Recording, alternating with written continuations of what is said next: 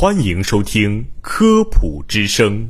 本节目由河南省科协主办，河南省全媒体科普传播中心和洛阳师范学院承办。从科学的视角探寻生活中的科学原理，探究科学真相，阐明科学现象背后的科学本质，揭示科学答案。大家好，我是播音员黄晶，我是香依。黄晶啊，你用的什么牌子的手机啊？我想换手机了。为什么呀？你的手机感觉还很新呢。你是不知道，外观新，但是我的电池寿命可是不多喽，电量损耗是越来越快了。我每天要花好多时间充电，真的特别麻烦。你也没用多久呀，你这种损耗，你是不是总是手机没电到关机才去充电？晚上一充就充到天亮？哎，被你猜中了。这手机充电难道还有讲究？这可不是嘛！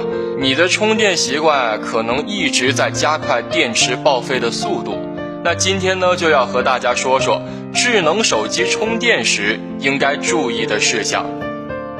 给手机充电呀，最好的方式是一有机会就充电，每次充一点电，哪怕只是几分钟也行。零星的时间充电不会损害电池。不要等电池电量完全消耗尽了再给手机充电。所谓的深度放电，对电池损耗是特别大的。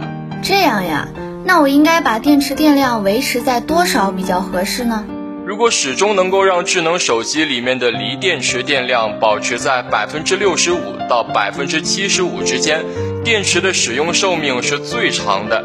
虽然让电池电量始终保持在这个范围显然不太现实，但至少你知道最理想的状态是什么样的。嗯，是有点难。我的手机电量经常是百分之四五十左右。